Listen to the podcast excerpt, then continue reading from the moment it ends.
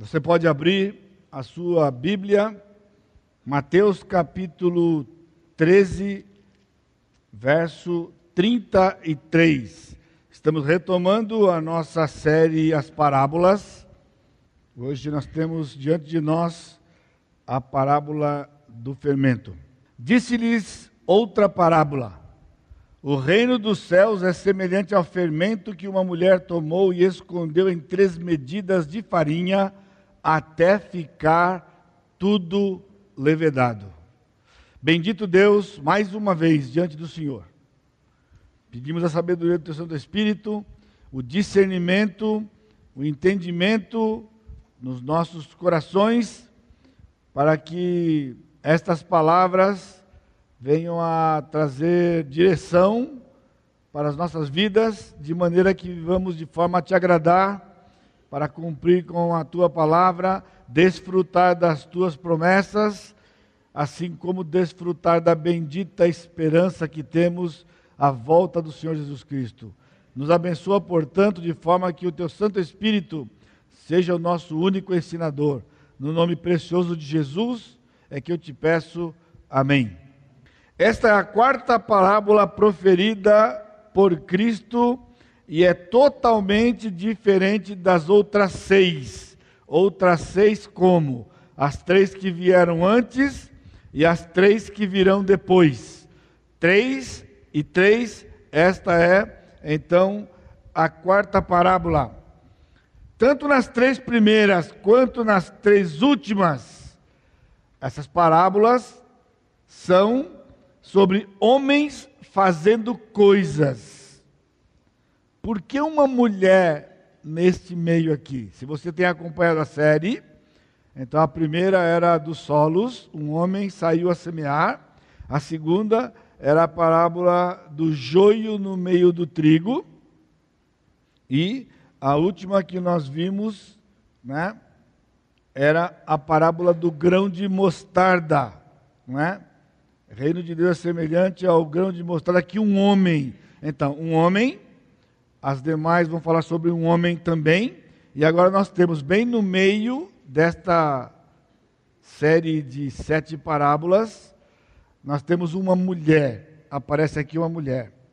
Esta é uma parábola colocada então nessa série, e desde o primeiro, a primeira, primeiro encontro nosso aqui, nós temos comparado aqui a como se fosse uma corrente com sete elos ao mesmo tempo que os sete elos, eles formam uma só corrente, cada elo é distinto nesta corrente, não há dois elos semelhantes, não há duas parábolas semelhantes no seu significado.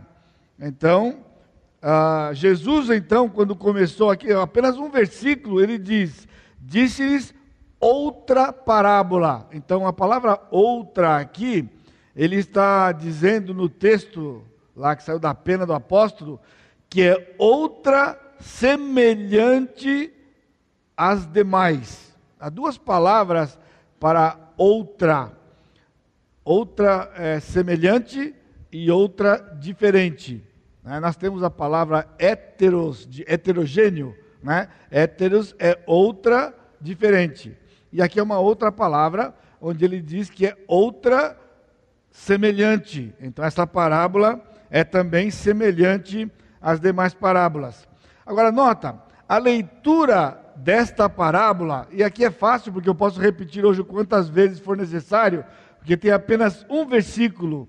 Disse-lhes outra parábola: O reino dos céus é semelhante ao fermento que uma mulher tomou e escondeu em três medidas de farinha até tudo ficar levedado. Agora, nota, note você, que é apenas uma só sentença e ela vai até o final. Aí tem que, inclusive, é, ler que até sem respirar, para que nós não caiamos num erro comum dentro do meio da igreja de Deus, no meio dos teólogos, numa interpretação inadequada simplesmente por ler esta sentença como se ela tivesse períodos distintos. Por exemplo, é comum ler esta parábola da seguinte forma: O reino dos céus é semelhante ao fermento. Ponto. Se você já ouviu alguma vez alguma exposição desta parábola aqui, aqui que eu estou dizendo assim, já ouvi falar, não aqui, neste lugar, não é? Então, basicamente você ouviu isto. A leitura foi: o reino dos céus é semelhante ao fermento. Então está dizendo que o fermento é o reino dos céus, e então virá, normalmente para aqui. Né? E é comum quando o pregador entra e ele para aqui inadequadamente, que ele emende o texto né, com um outro texto. Um pouco de fermento leveda toda a massa. Não está escrito aqui, mas é também um texto bíblico que foi escrito pelo apóstolo Paulo, aí provavelmente uns 20, 30 anos depois que Jesus proferiu esta parábola, o apóstolo Paulo escrevendo aos Gálatas, ele disse: "Um pouco de fermento leveda toda a massa". Agora entende? Se você interpretar ao ler o texto que o reino de, dos céus é semelhante ao fermento, e depois então você juntar com o texto de Paulo, vai dar uma complicação na sua interpretação, porque um fermento leveda, um pouquinho só de fermento leveda a massa toda. Conclusão do pregador: o fermento é o evangelho. Talvez você já ouviu isto. O fermento é o evangelho, que começou lá naqueles dias, bem pequenininho, lá na Palestina, e ele então vai levedar toda a massa, sendo assim então a farinha, o mundo, e então o evangelho vai contaminar o mundo, ele vai influenciar na verdade, né?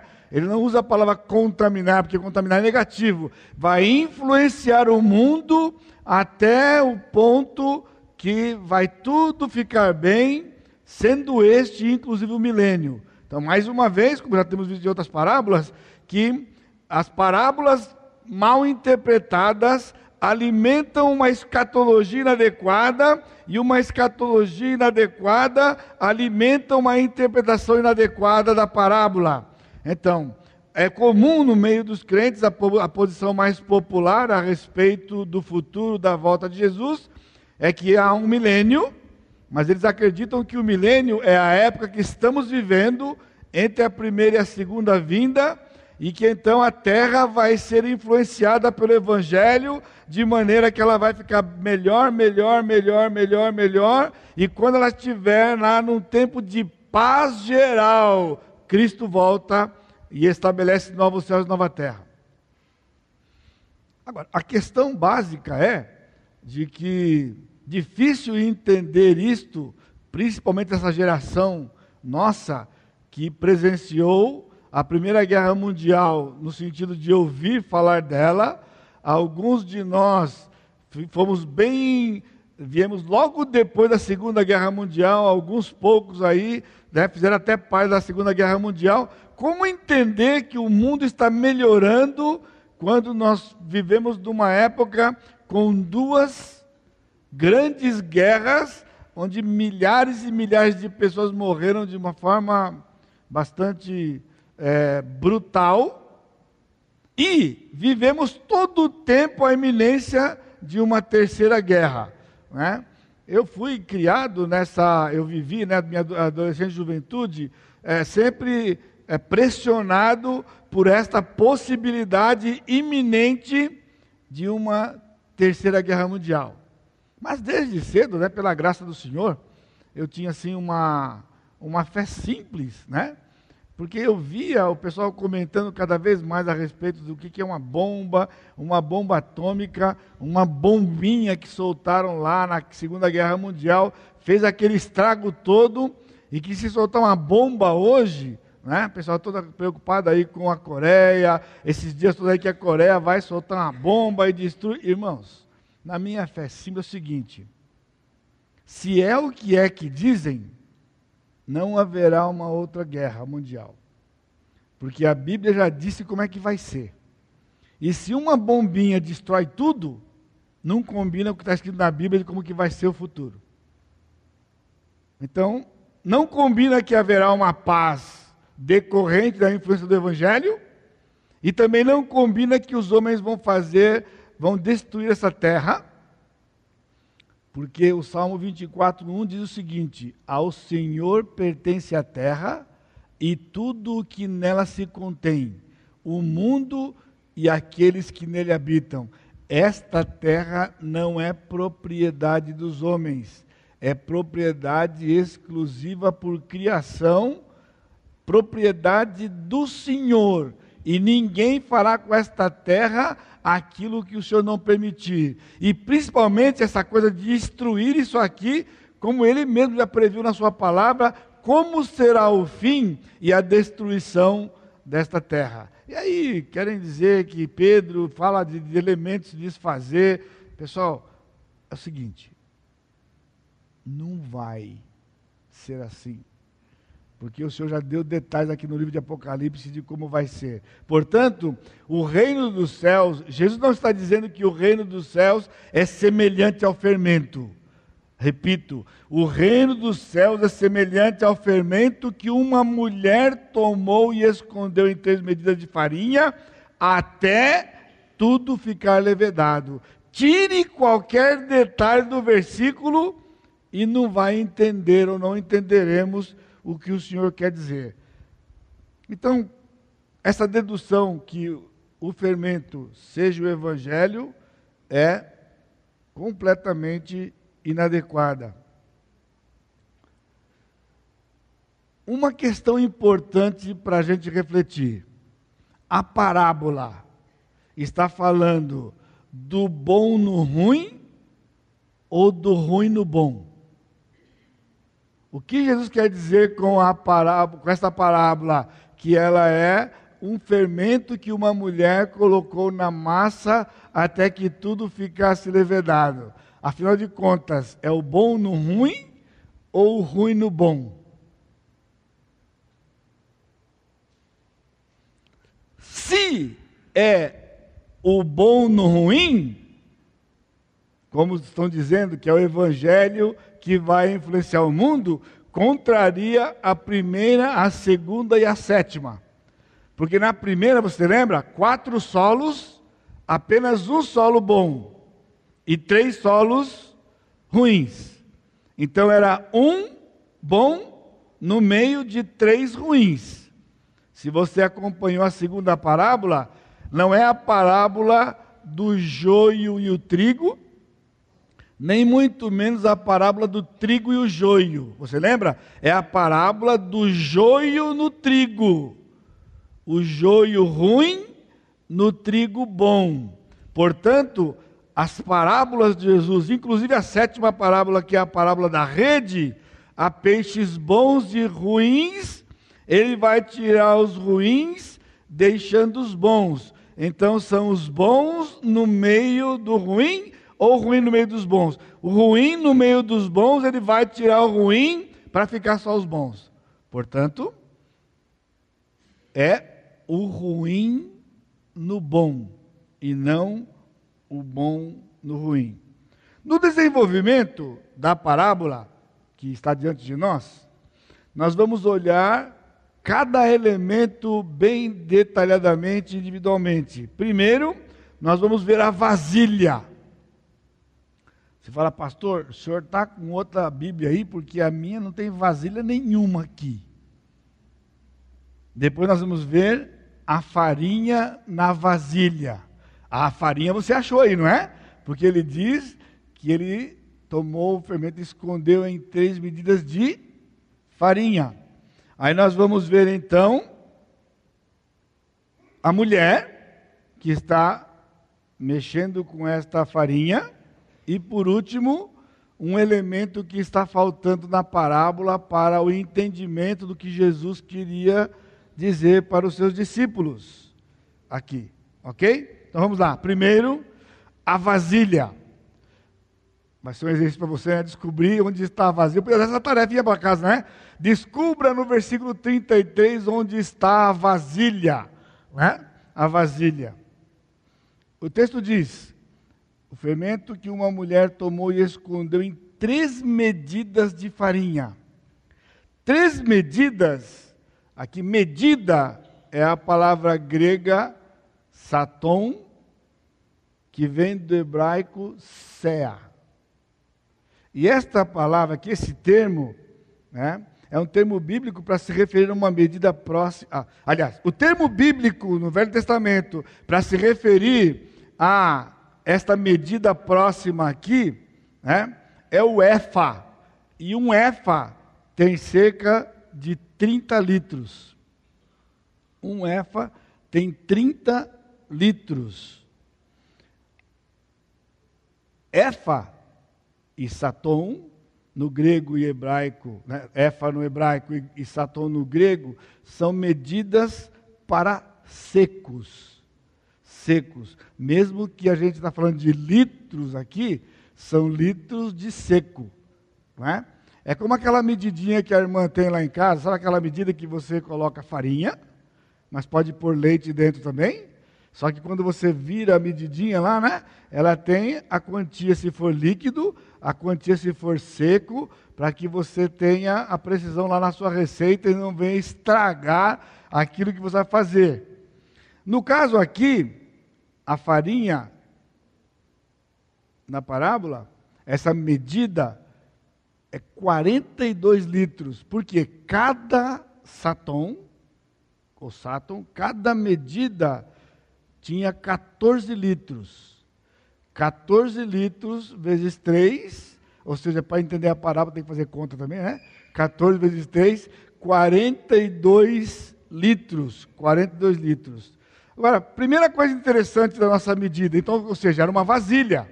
Aqui era uma vasilha grande que cabia 42 litros de seco, no caso aqui, de farinha. Então dá para você perceber que não é uma medida doméstica, né? Mesmo naquela cultura onde eles tinham campos e tinham trabalhadores que se reuniam para plantar e principalmente para fazer a colheita e separar o grão da palha, né, como é muito comum em texto do Velho Testamento, uma mulher não, não usava 42 litros de farinha para fazer comida para os trabalhadores. Então, definitivamente, o que Jesus está dizendo para os seus discípulos não era uma cena ou um cenário doméstico. Então, se não é medida doméstica, não seria lógico incluir que seja uma, uma, uma, um cenário do templo, porque esta medida era usada no Velho Testamento, quando falava do EFA, né, para a medida usada no templo para a alimentação de todos que trabalhavam no templo, bem como das ofertas que se faziam continuamente no templo. Então, lá eram 30 litros de farinha. Jesus está dizendo para os seus discípulos o seguinte: o reino dos céus é semelhante ao fermento que uma mulher tomou e escondeu em 42 litros, numa vasilha, escondeu numa vasilha de 42 litros de farinha, até tudo ficar levedado. Segundo, vocês entenderam então o que é a vasilha? É? Uma vasilha que tinha capacidade de 42 litros, havia farinha dentro, e esta mulher escondeu na farinha um tanto de fermento para que a massa ficasse toda levedada. Então, segundo lugar, na parábola, o que, que é este alimento ou a massa dentro da vasilha? Nós sabemos quanto era o tamanho da vasilha. 42 litros. E esta vasilha ela representa o mundo. Porque nós vimos lá nas outras parábolas, né? tanto dos quatro solos, como a parábola do, do joio no trigo, né? e a parábola do, da mostardeira, que era o mundo representado e o reino de Deus no mundo, o reino de Deus sendo a igreja. Da mesma forma aqui, o texto está falando da humanidade. Alguns teólogos têm gasto tempo aí para entender por que três medidas, né? podia ser uma, duas, cinco, três medidas, e alguns têm chegado à conclusão de que o número três aqui seriam os três filhos de Noé, Sem, Cão e Jafé, porque, embora Adão tenha sido o primeiro homem, você lembra pela cronologia bíblica que o mundo, por causa da corrupção do pecado, o Senhor trouxe uma destruição e destruiu o mundo daquela época, ficando apenas Noé com seus três filhos. De maneira que a população do mundo todo, desde então, ela é resultado destes três filhos que começaram a gerar e popularam o mundo novamente, visto que Noé não procriou depois do dilúvio, somente os seus filhos. Daí, o mundo hoje é composto da descendência dos três filhos de Noé.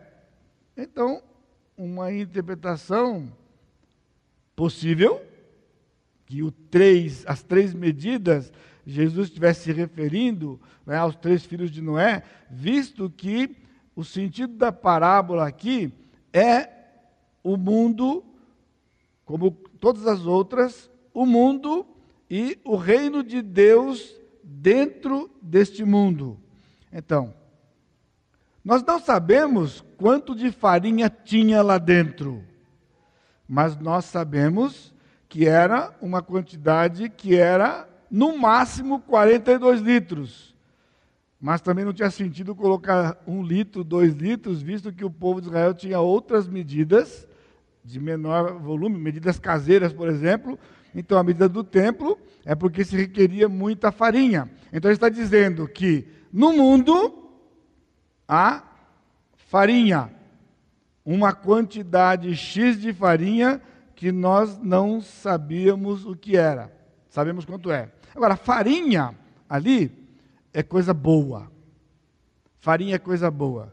Por que farinha é coisa boa? Porque no cenário do templo, se nós tivéssemos tempo de ver várias referências, nós não temos, nós íamos ver que quando o termo farinha aparece no Velho Testamento, sempre era num ambiente de coisa boa. Né?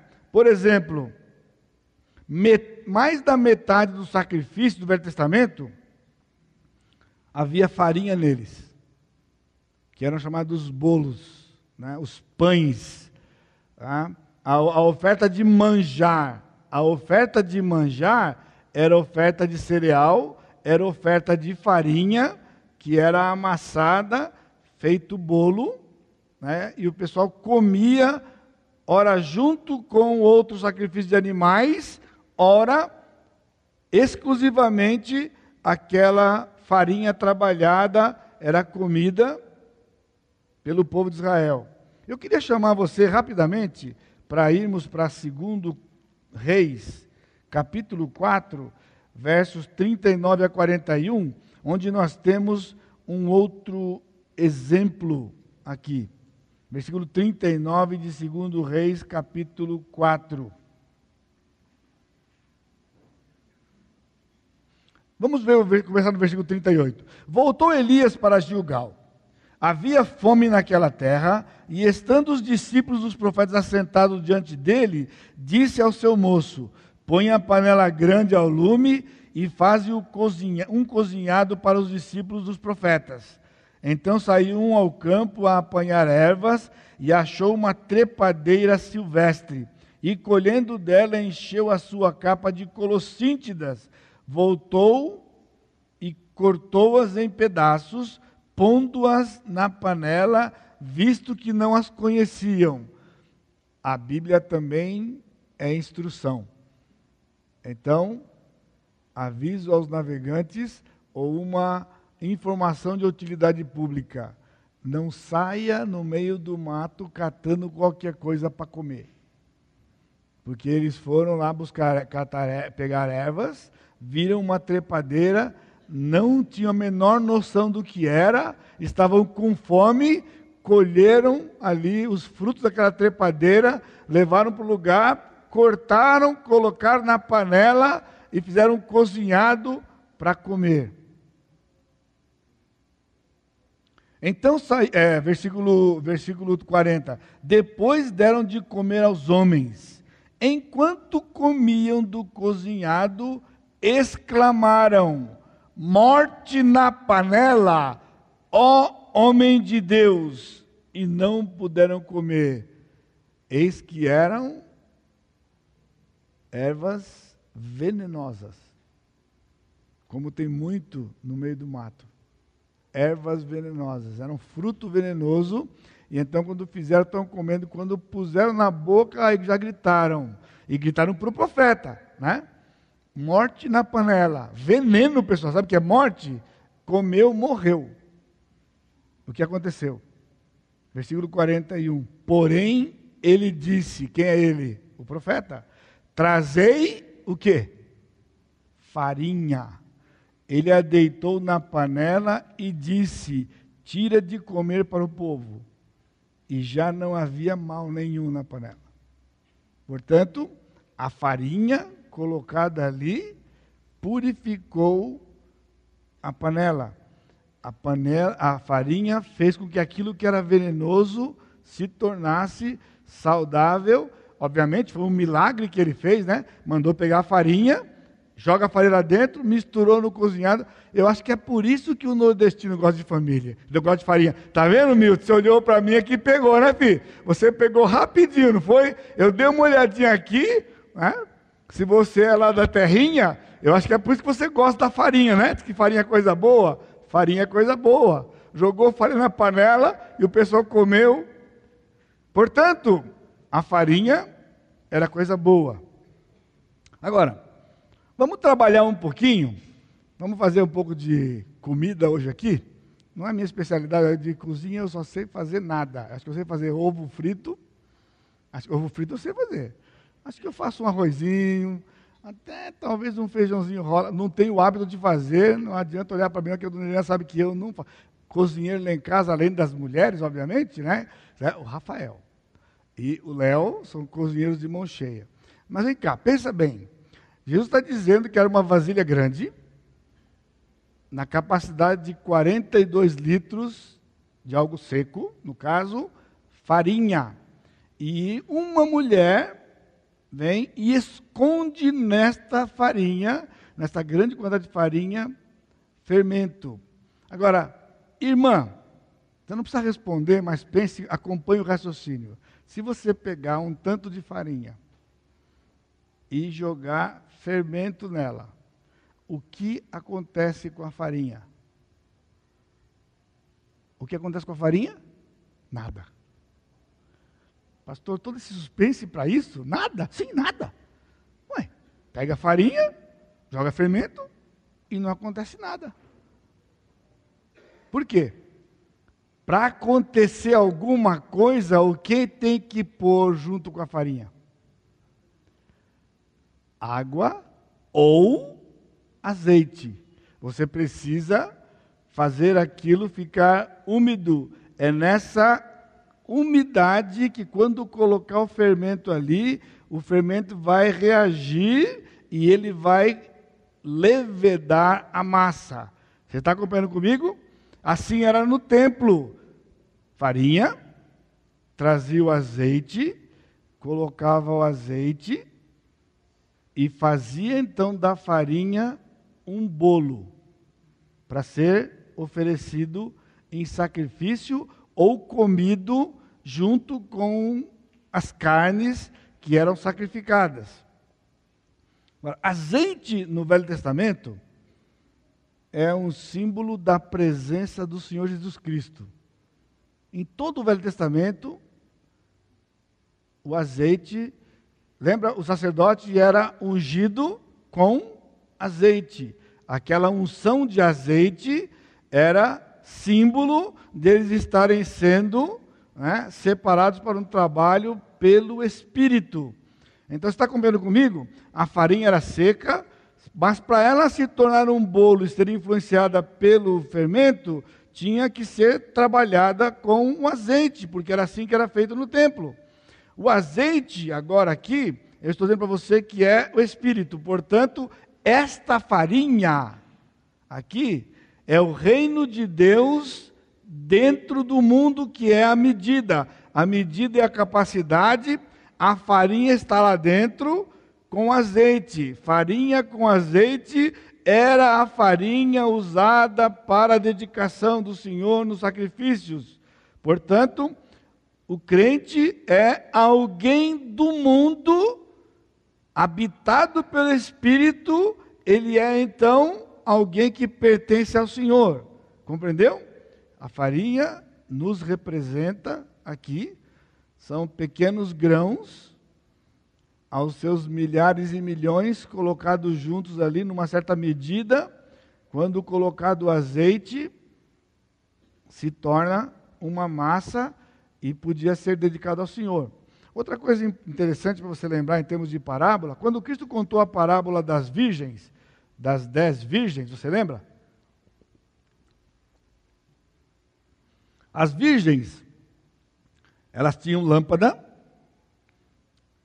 e na lâmpada daquela época, né, antes do Edson, né, do meu xará, lâmpada ela era a base de azeite.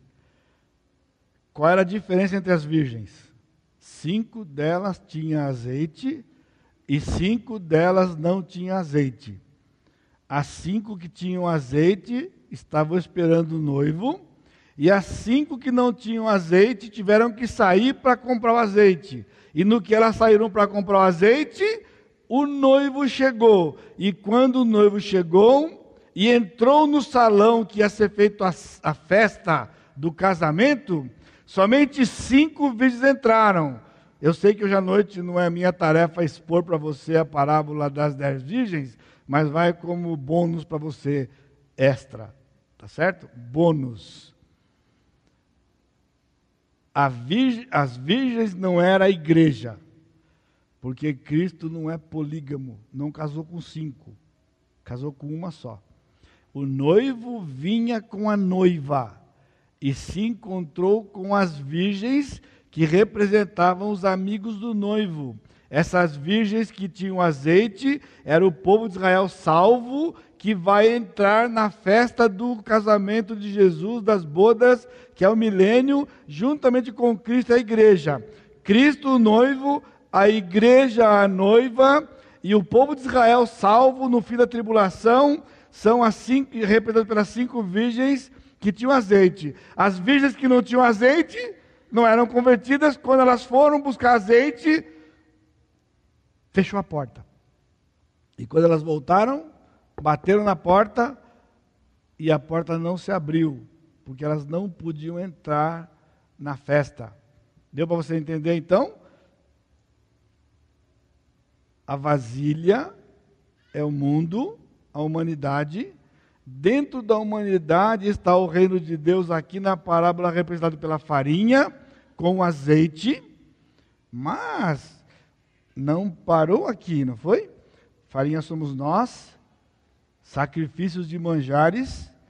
Só vou lembrar você, você não precisa ler aí, mas você pode ler em casa se você quiser, se você estiver ouvindo novamente durante a semana ou em qualquer tempo esta mensagem. Romanos capítulo 12, versículo 1, o apóstolo Paulo diz: Rogo-vos, pois, irmãos, que apresenteis os vossos corpos por sacrifício vivo, santo e agradável a Deus, que é o vosso culto racional. Então, nós somos ou devemos apresentar como um sacrifício vivo, aqui na parábola representado pela farinha misturado com azeite, onde o fermento agora vai fazer o seu efeito. Então vamos lá? terceiro. O fermento na massa. Então ele diz: o reino dos céus é semelhante há o fermento que uma mulher tomou e escondeu em três medidas de farinha. Agora, você lembra quando eu disse que o fermento não é evangelho? Porque na parábola diz que o fermento está escondido na farinha. Irmãos, o Evangelho não está escondido em lugar nenhum. O Evangelho está sendo proclamado pelo mundo abertamente. Estamos, e hoje com a tecnologia, né, o Evangelho hoje é pregado aqui, pelo, por esse aparelhinho que tem aqui, né? Pessoas em várias partes do mundo podem estar assistindo neste momento esta transmissão ao vivo. Pessoas da língua portuguesa que hoje têm acessado o nosso site, não é? Então o evangelho não está escondido. Por isso, mais uma razão porque o fermento não pode ser o evangelho. O fermento, consequentemente, por tudo que eu já falei e você deve ter ouvido e conhece, é a parte mais mal interpretada dessa parábola aqui. Então nós chegamos à conclusão: é o bom no ruim ou o ruim no bom? Na parábola, o fermento e a farinha são coisas distintas. E por serem distintas, não podem ser interpretadas como a mesma coisa. Farinha não é fermento e fermento é farinha. O fermento estava escondido na farinha. Agora, nota: o fermento colocado na farinha, se ela tem azeite ou água,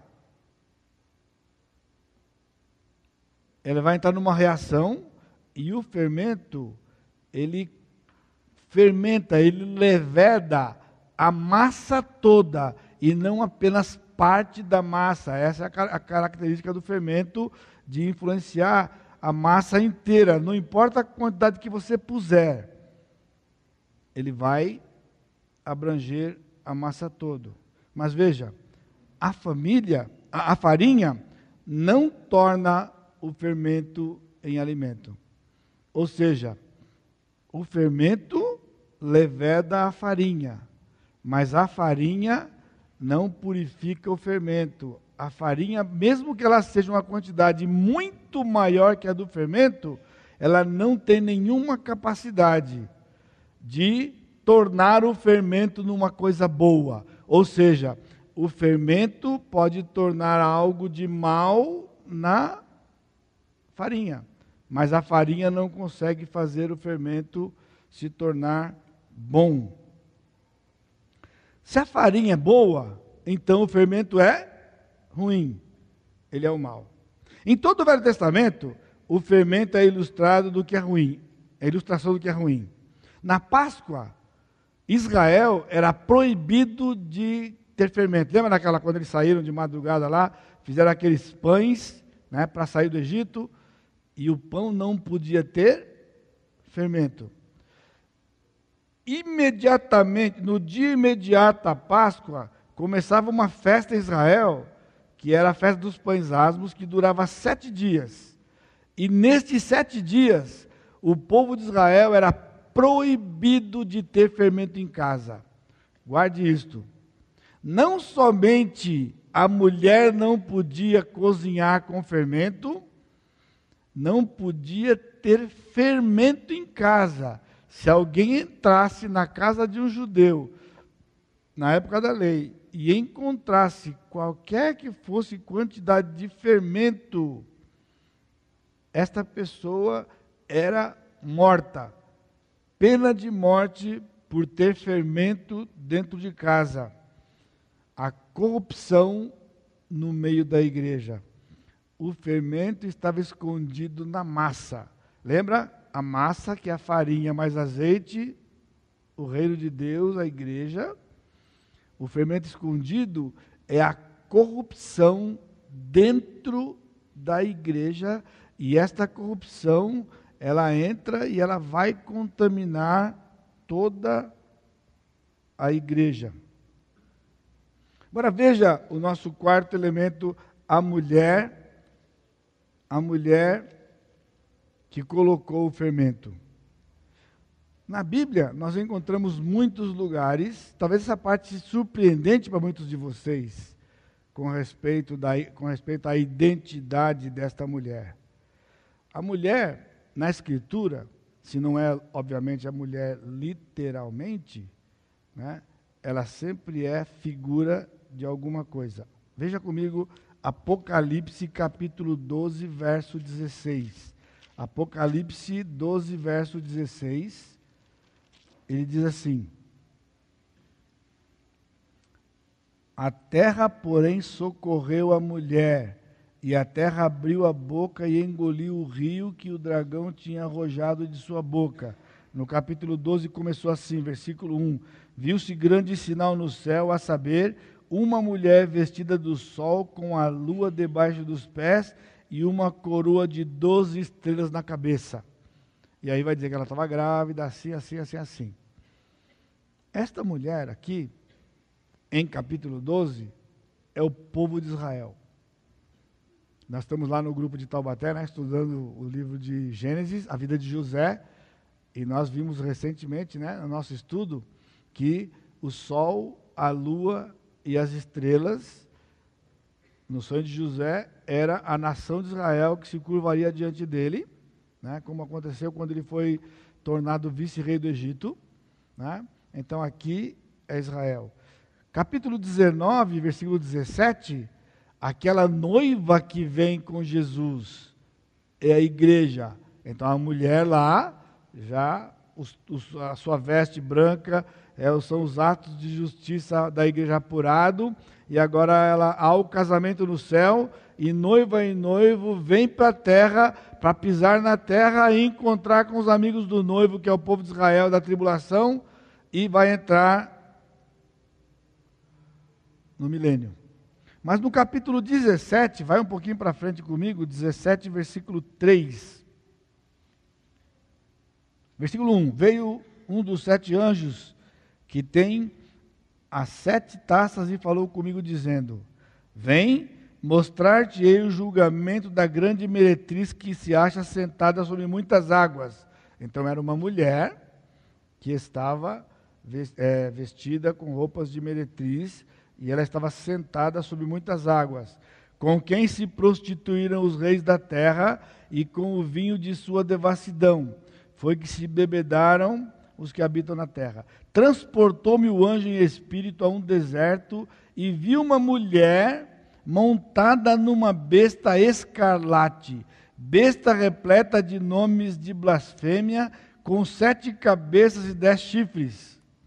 Achava-se a mulher vestida de púrpura e de escarlata, adornada de ouro e de pedras preciosas, de pérolas, tendo na mão um cálice de ouro transbordando de abominações e com as imundícias da sua prostituição.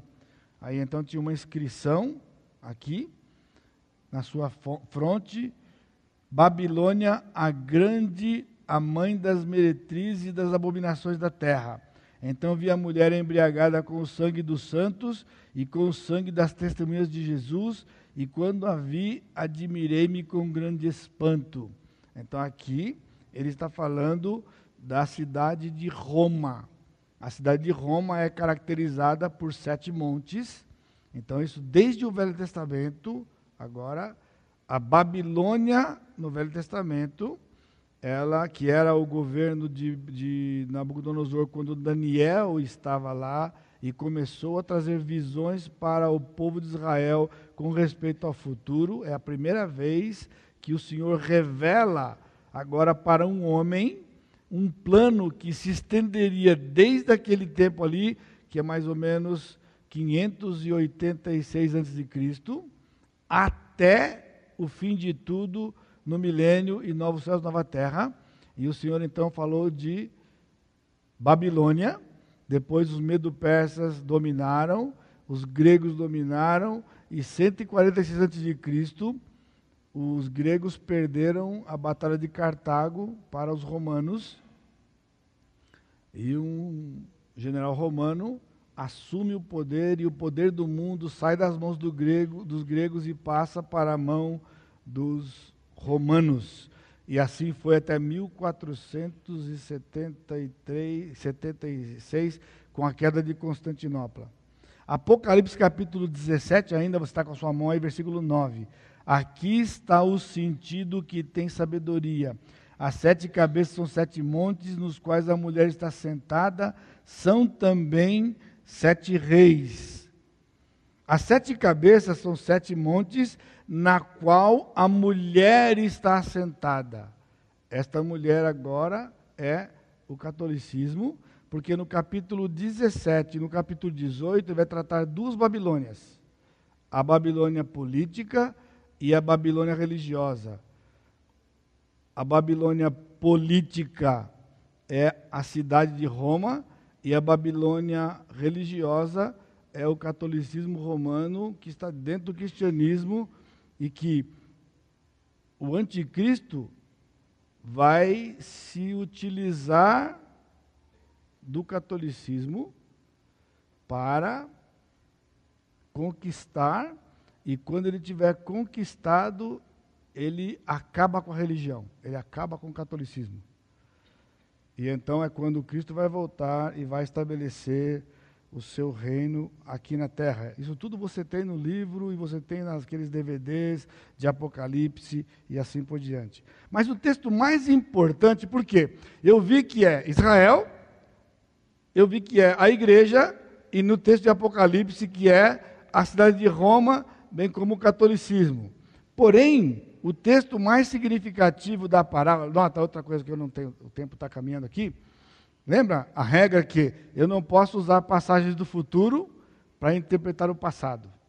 Porque nos dias que Cristo contou essa parábola, ainda não tinha acontecido nada do futuro, embora os apóstolos iam começar a escrever agora, inspirados pelo Espírito, as profecias a respeito do futuro e do fim de todas as coisas. Ok? Mas a gente usa o passado para provar o presente, no caso dos dias. Então, Zacarias capítulo 5, eu lhe convido a rapidamente ir para Zacarias capítulo 5, versos de 5 a 11. Saiu o anjo que falava comigo e me disse: Levanta agora os teus olhos e vê, e vê que é isto que sai. Eu perguntei: Que é isto? Ele me respondeu: É um efa que sai. Disse ainda: Isto é a iniquidade em toda a terra. Você lembra que efa era a medida mais próxima do sáton, o efa 30 litros, e lá na parábola está falando de 42 litros, porque eram três sáton. Na parábola de, de Zacarias, então, ele está vendo uma vasilha grande de 30 litros usada no templo. Aí veja o versículo 7. Eis que foi levantada a tampa de chumbo e uma mulher estava sentada dentro do efa. Então, quando abriu a vasilha, o que tinha lá dentro, em vez de farinha, tinha uma mulher. Prosseguiu o anjo: Isto é a impiedade e a lançou para o fundo do Efa, sobre cuja a boca pôs o peso de chumbo. Então, quando ele tirou a tampa, a mulher ia sair do Efa. Então, quando ele viu que era mulher, ele colocou a tampa de chumbo, uma tampa pesada, e empurrou a mulher lá para o fundo do Efa, lá para o fundo da vasilha. Levantei os meus olhos e vi, e eis que saíram duas mulheres Havia vento em suas asas que eram como de cegonha, e levantaram o efa entre a terra e o céu. Então perguntei ao anjo que falava comigo: Para onde levam elas o efa? Respondeu-me: Para edificarem àquela mulher uma casa na terra de Sinear. E estando esta acabada, ela será posta ali em seu próprio lugar. Agora aqui já virou uma confusão na sua cabeça de mulher, né? Muita mulher no pedaço, certo? Então me acompanhe, por favor. Uma vasilha grande de 30 litros, tinha uma tampa de chumbo. Quando eu tirar a tampa de chumbo, eis que tinha uma mulher.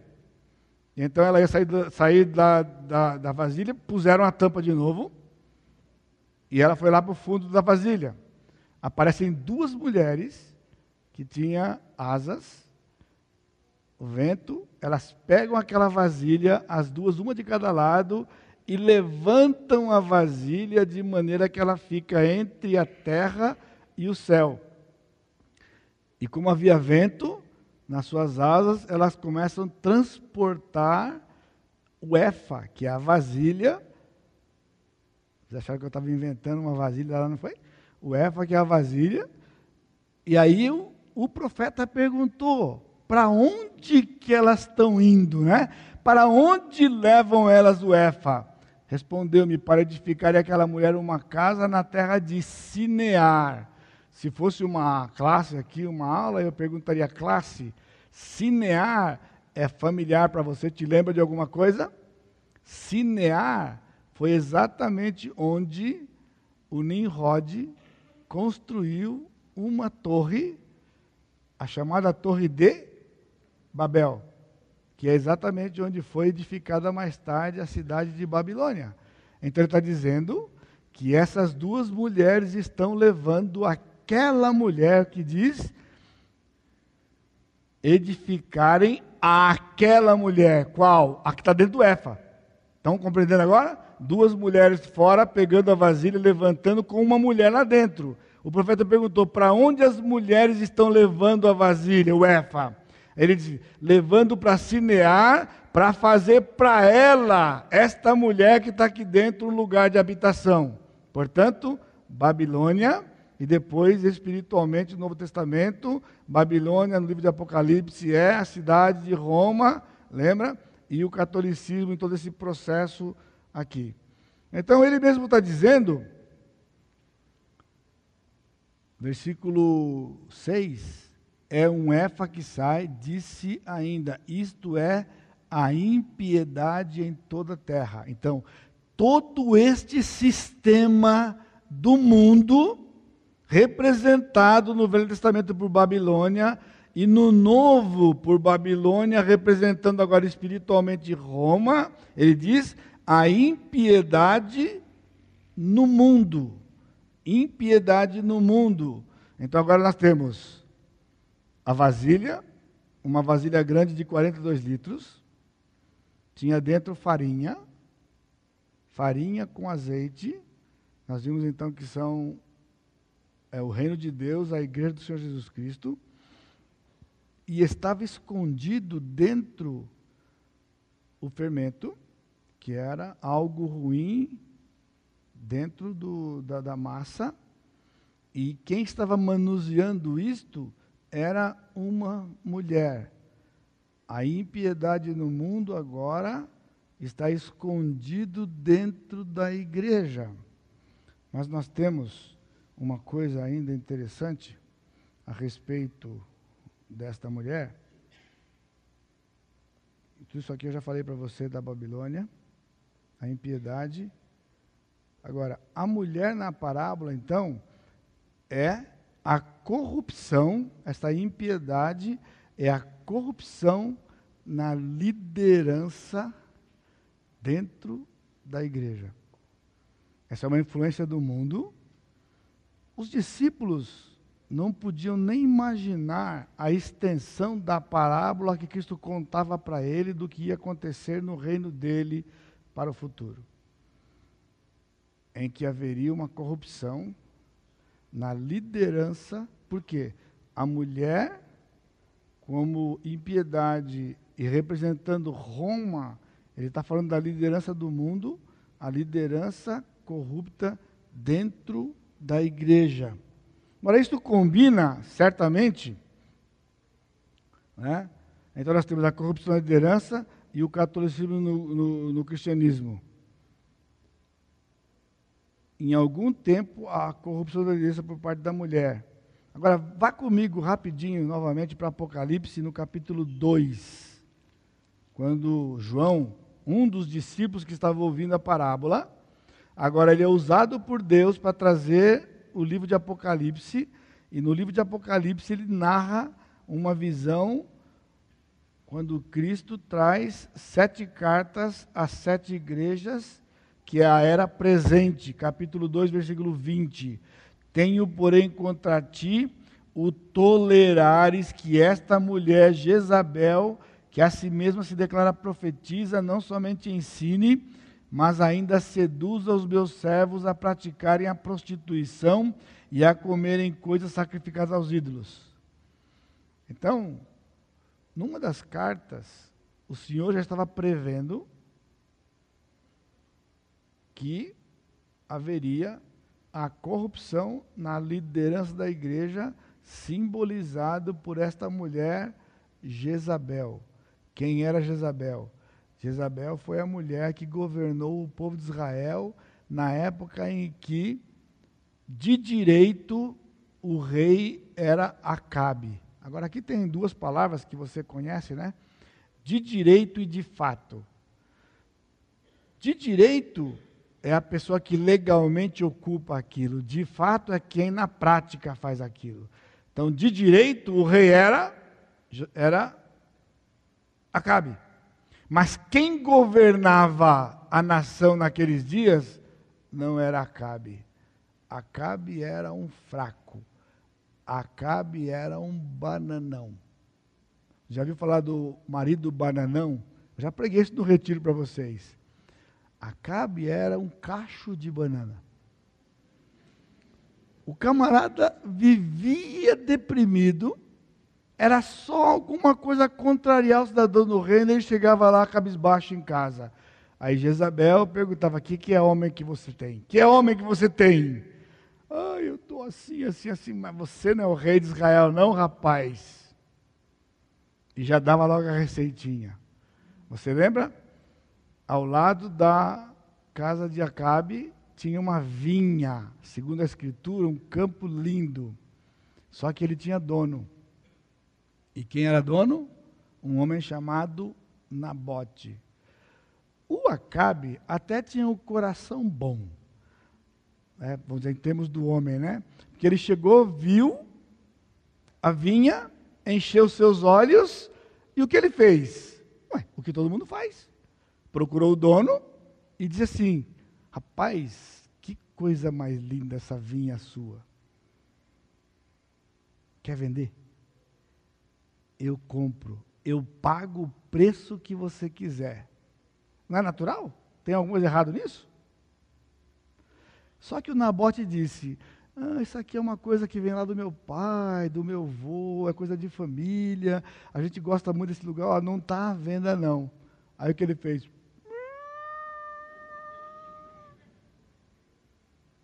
E foi para casa. Quando ele entrou em casa, a Jezabel falou: o que está pegando? Eu, eu, passei ali, eu vi a vinha da bote, mas que vinha linda. Olha, eu até fiz uma proposta para ele, mas ele não aceitou minha proposta. Então eu estou triste, estou chateado. Ela falou, homem, quem é o rei desse lugar aqui? Não é você? Homem, toma uma atitude. Mas não teve jeito, acabou que foi lá para o quarto todo. Aí ela ficou preocupada, né? Afinal de contas, Jezabel amava o Acabe. Simples.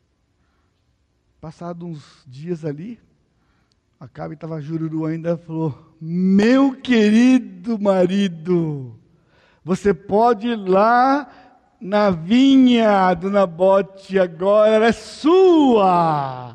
Ai, o cara inocente gritou: É, você conseguiu comprar? Você convenceu ele? Falou: Não, matei ele. Matei. Toma posse. Lê, lê a história lá.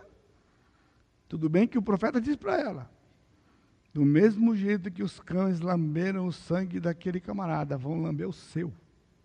Vão lamber o seu. Mas ela fez, essa era Jezabel, mandou matar o cara para poder dar a vinha para o seu marido, que é, ou seja, quem governava aquele lugar. Então, por isso, essa mulher recebe o símbolo da liderança deturpada e vai agora para o Novo Testamento dizendo que haverá. Ele diz para que é sobre aquela mulher, né? Vocês toleram a Jezabel que não somente que ela ensine. Será que esse texto está na Bíblia da igreja de hoje? Será? Ó, eu vou arrumar. Quem estava acompanhando até aqui, estava até gostando um pouco, agora vai virar o canal, vai virar o canal. Porque ele está dizendo aqui que a mulher ensinando lá dentro não era uma coisa que o senhor aprovava. Agora, cuidado, pessoal, se você está chegando novo aqui da igreja, aqui ele está falando da mulher ensinar os homens. Não está dizendo da mulher ensinar a mulher. Mulher ensina mulheres, ensina crianças. mas mulher não ensina os homens. Ela disse: está ensinando, ela se declara profetiza, e ela ensina os meus servos, servos, homens, a praticarem a prostituição e comerem coisas sacrificadas aos ídolos, ou seja, ensinava a doutrina falsa dentro do meio da igreja. Então, irmãos, isso não é um capricho que nós temos aqui dentro. Quando os homens é que ensinam os homens e ensinam as mulheres publicamente, aqui não tem pastora. Porque é um capricho nosso, porque nós somos old fashion? Não. Não. Porque a escritura diz que não pode. Irmãos, Cristo escolheu doze apóstolos, escolheu um Judas e escolheu uma mulher. Você já parou para pensar nisso? Tinha um Judas lá no meio. Não podia ter escolhido onze homens e uma mulher, que ela ia fazer melhor do que o Judas fez? Ela ia fazer melhor, talvez até melhor do que aqueles próprios, porque ó, se eu for olhar agora discípulo por discípulo, pessoal, não sobra um. Não sobra um aqui daqueles doze. Mas Jesus ainda disse que aqueles onze fariam o trabalho dele e não era a mulher que ia fazer. Ela tinha um outro ministério. Importante, muito importante. A mulher tem um lugar especial no coração de Deus e no plano de Deus. Mas não liderando o povo de Deus. Sendo liderada pelo seu marido e assim, podendo ser exemplo para as mulheres e, e seus filhos, não é? Enfim, a mulher manuseando o EFA, agora era a corrupção no meio da liderança, combina então com o que Cristo disse mais tarde, agora no fim do século, passados aí 70 anos mais ou menos, aproximadamente, 60 e poucos anos, no, ano 98 mais ou menos, ele dá essa palavra para João a respeito do que aconteceria com a sua mulher. Finalmente, o que está faltando? Apelo de novo às universitárias que estão aqui. Todas as mulheres que estão fazendo pão sabem que está faltando algo na parábola quanto à figura. Quer fazer um pão? Você tem farinha, você tem o azeite, você tem a vasilha, você tem o fermento para levedar a massa, mas o que está faltando? O que vai ser? O fermento trabalha na massa e ela fica toda levedada. Lembra como você faz? Mistura farinha com fermento, põe o azeite, mexe a massa, massa, massa. Depois que você sovou a massa, o que você faz? Bota a massa para descansar. E o fermento vai fazer o seu papel, aquela massa vai crescer, ela vai contaminar toda a massa, vai levedar a massa, ela vai crescer e e em determinado ponto você faz o quê? Coloca no forno. O que acontece, irmã? Se você puser farinha com fermento, puser azeite, sovar a massa e colocar a massa para descansar e, e for para o zap, o que acontece se você se empolgar com o zap e ficar. Vai dar ler. Viu? Vai dar ler aqui. Homens também, mas o negócio aqui é a mulher. O que acontece? Ah, esqueci da massa! Pode pegar e jogar no lixo. Porque agora o pão já era. Tem o tempo certo de fermentação. Por quê? Porque se você não puser no fogo. Agora, eu, eu, posso, eu não quero subestimar você e nem dizer que eu sou um grande cozinheiro, que eu não sou absolutamente nada. Sou curioso. Por que, que se coloca no forno? Ei, pastor, para esquentar. Não é para esquentar. Se você pensava que é para esquentar, para ficar gostoso, não é. Por quê? A temperatura faz cessar o efeito do fermento. Por isso que se você deixar descansando lá fora, coberto, e esquecer a massa, ela vai estragar. Porque o fermento posto ali, ele não para. Ele vai até azedar. E vai azedar. Só tem um jeito de não azedar. Bota no forno. A temperatura vai fazer cessar o efeito do fermento. E então aquele bolo fica gostoso e você pode comer. Ele se torna o alimento. O calor do forno impede a atuação do fermento. O fogo é a ação do Espírito na vida do crente. O Espírito é quem pode impedir a contaminação do pecado na vida do crente. Somos pecadores, não somos? Existe a possibilidade de não pecarmos? Não. A impiedade está aí, a corrupção está aí e ela vai fazer efeito. Mas louvado seja o Senhor pela pessoa do Espírito em que nós habita.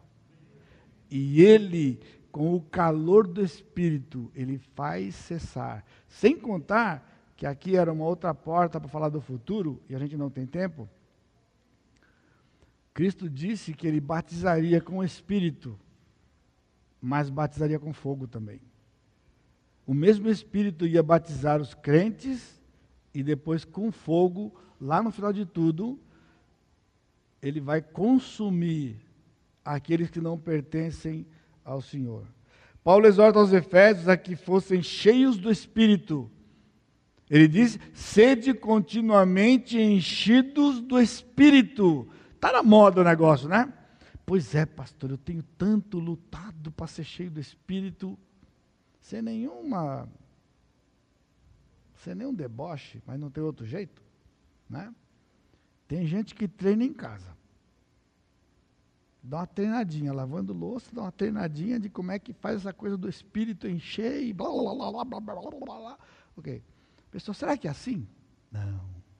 Ser cheio do espírito é simplesmente ter os pecados confessados. Confessa, meu irmão. Confessa, minha irmã, não sai daqui. O único jeito do pecado cessar na vida do crente é quando ele confessa o pecado e abandona o pecado.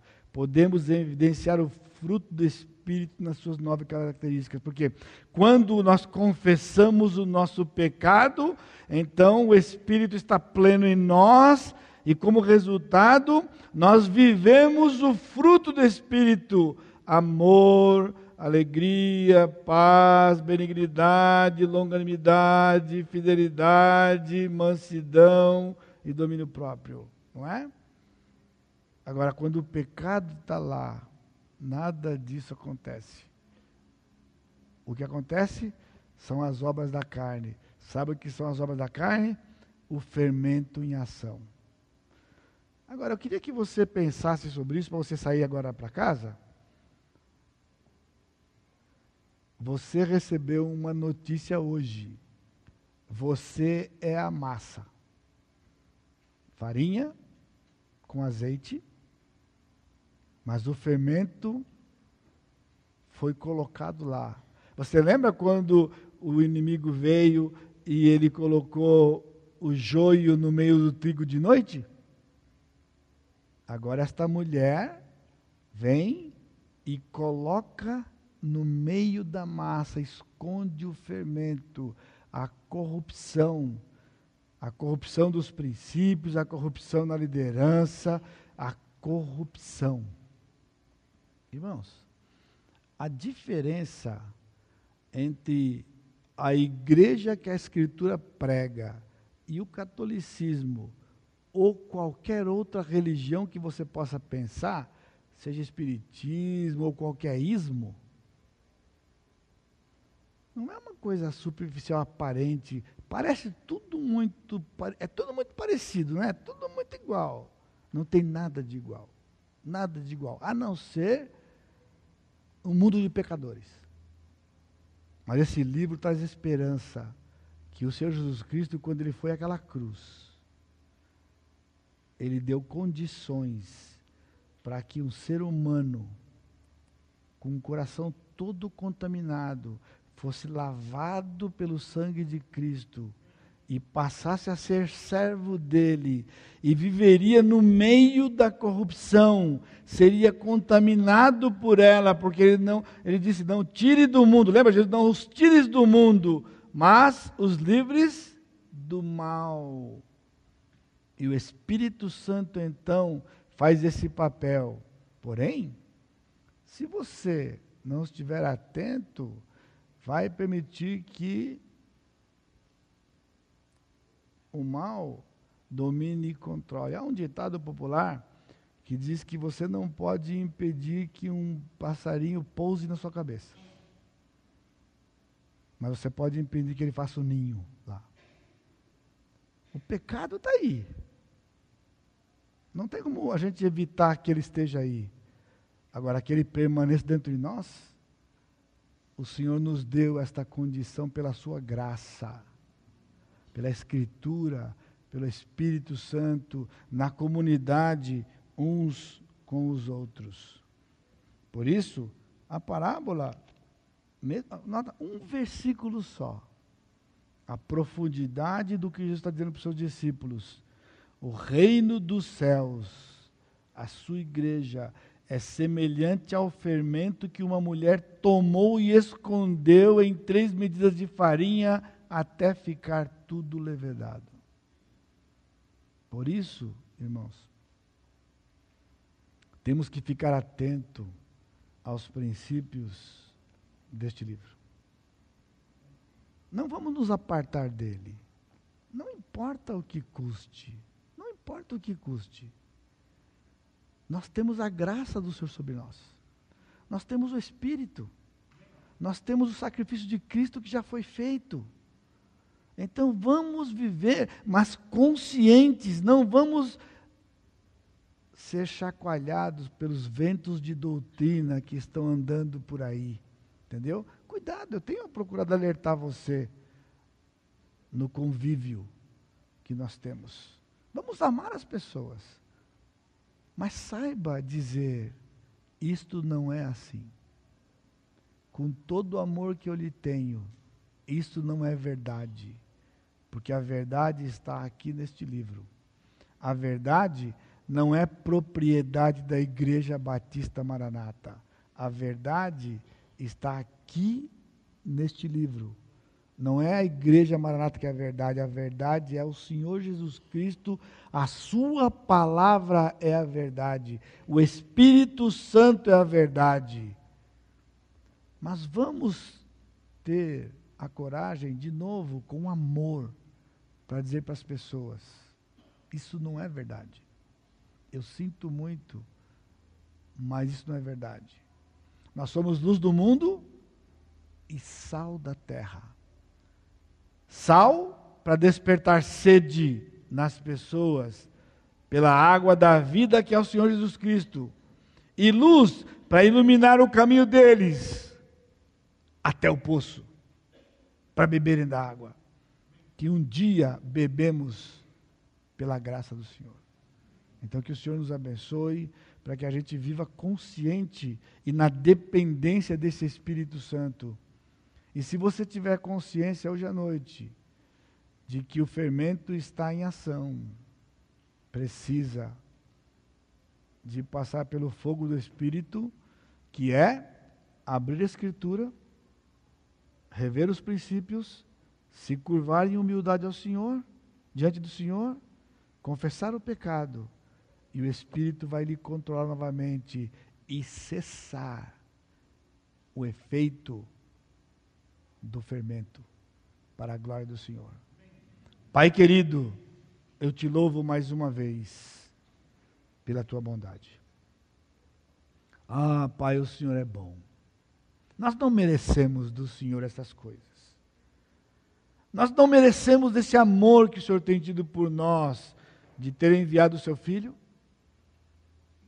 de ter nos selado pelo teu, com o teu Santo Espírito, de ter nos deixado a tua palavra, de nos dar entendimento da tua palavra. Nós não merecemos. Mas aprove ao Senhor nos amar e nos dar. Agora, Pai, nos mova a que sejamos testemunhas fiéis.